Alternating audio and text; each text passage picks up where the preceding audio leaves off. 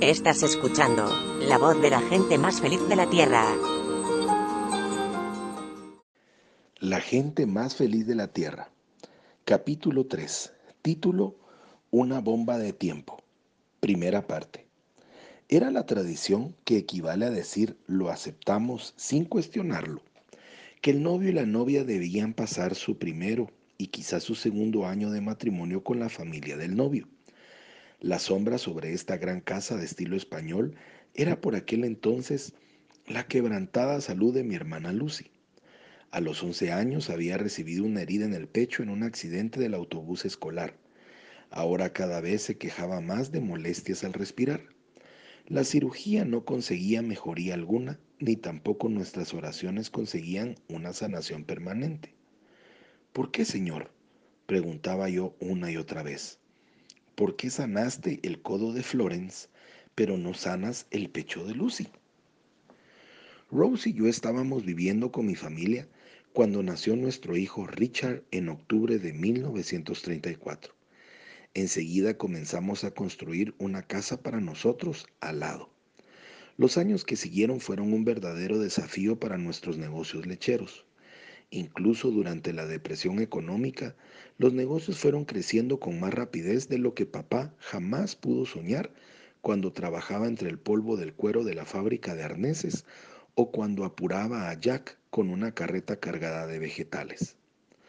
Ya teníamos la granja lechera más grande de toda California y mi papá tenía un nuevo sueño, poseer la lechería más grande del mundo. Nos decían que aquí en esta parte del mundo ya existía la lechería que tenía 3.000 vacas de ordeño. Esa se convirtió en nuestra meta. Junto con este sueño vinieron otros. Ampliaríamos nuestra caravana de camiones lecheros. Ya teníamos 300 y si tuviésemos 500 podríamos servir a todo el estado.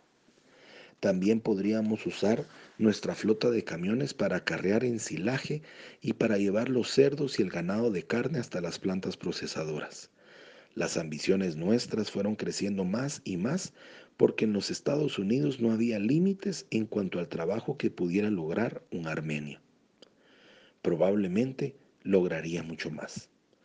Yo tomé a mi cargo un proyecto especial el proyecto de construir Reliance Number 3, la tercera de nuestras granjas lecheras que nos daría capacidad para 3.000 cabezas de ganado. Compramos un terreno como de 20 hectáreas y empezamos la construcción de corrales, silos y un moderno establo y cremería donde la leche pasaba de la vaca a la botella sin ser tocada por manos.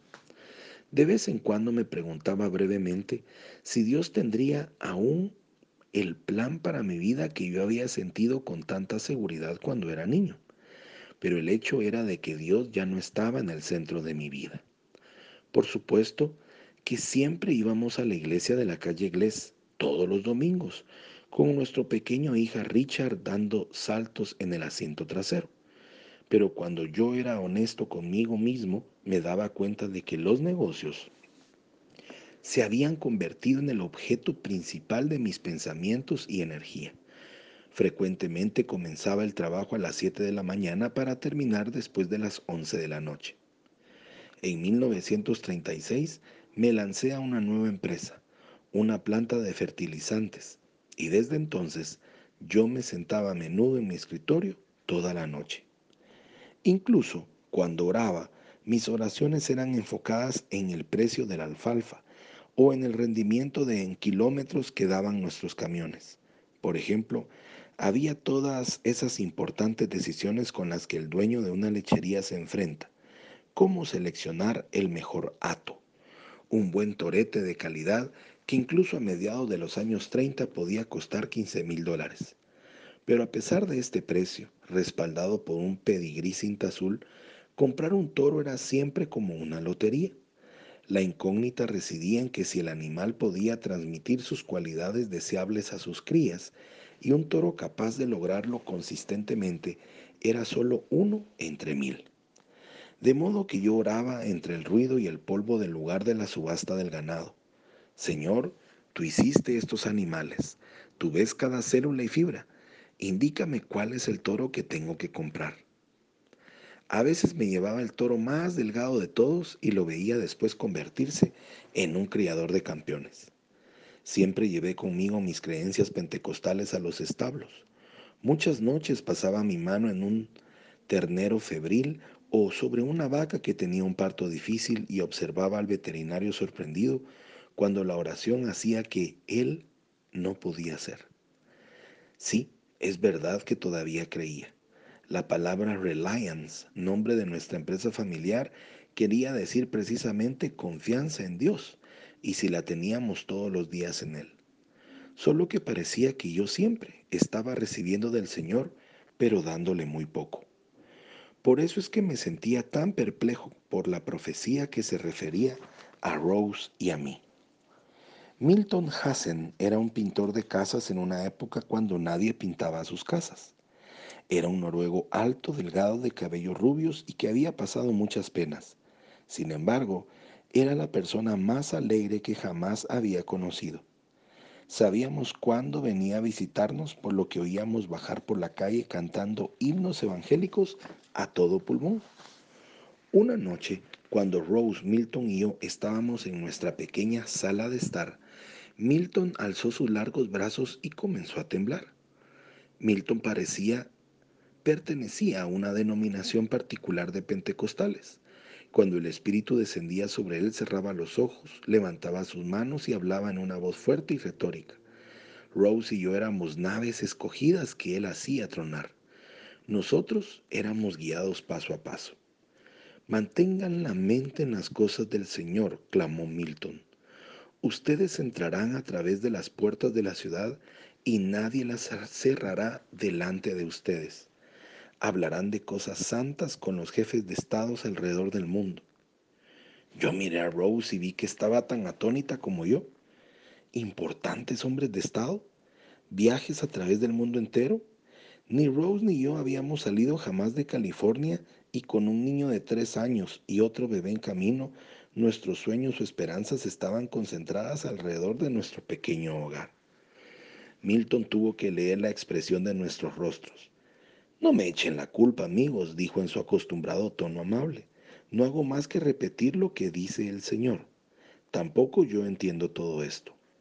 Estoy seguro de que me habría olvidado de la profecía de Milton casi al instante de no haber sido por un sorprendente segunda experiencia. Algunos días después, por intuición, se me ocurrió entrar por casualidad a un servicio entre semana de una iglesia, en una parte de la ciudad que yo no conocía. Al terminar el sermón, el pastor hizo un llamado al altar. Tal vez porque yo estaba convencido de que mi vida espiritual no era la que debía de ser, acepté la invitación y me arrodillé en el reclinatorio. El pastor fue pasando frente a cada uno de los que estábamos arrodillados e imponiendo manos uno tras otro. Cuando me llegó el turno, dijo con una voz que retumbó por la iglesia, Hijo mío, Tú eres una nave escogida para un trabajo específico. Yo te estoy guiando. Tú visitarás altos oficiales de gobierno en muchas partes del mundo en el nombre del Señor. Cuando tú llegues a una ciudad, las puertas se abrirán y ningún hombre podrá cerrarlas. Recuerdo que me levanté un poco indeciso. Qué increíble coincidencia, me dije a mí mismo. No es concebible que este pastor nos conozca a mí y a Milton Hassen. ¿Será este mensaje algo que de verdad proviene de Dios? Yo no entiendo. Mantén tu mente ocupada en las cosas del Señor. Igual lo dijo Milton. Yo bien sabía que era teología sana y yo también sabía que mi mente, aunque intentase algo diferente, estaba siempre lista a ocuparse de los negocios privados de la familia Shakarian. El año siguiente sacudieron en nuestra familia dos grandes acontecimientos. El primero fue el nacimiento de nuestra hija Geraldine en octubre de 1938 y el siguiente fue la muerte de mi hermana Lucy la primavera siguiente a la temprana edad de 22 años.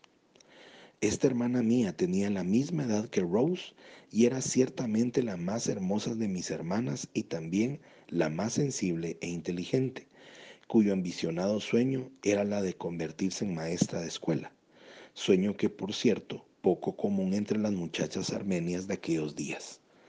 Lucy era tan apreciada en el colegio Whitaker, donde estudiaba, que en el día de su funeral se suspendieron las clases como un tributo a su memoria.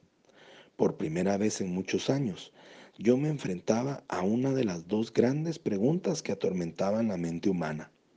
¿Para qué venimos al mundo? ¿Cuál es el significado de la muerte?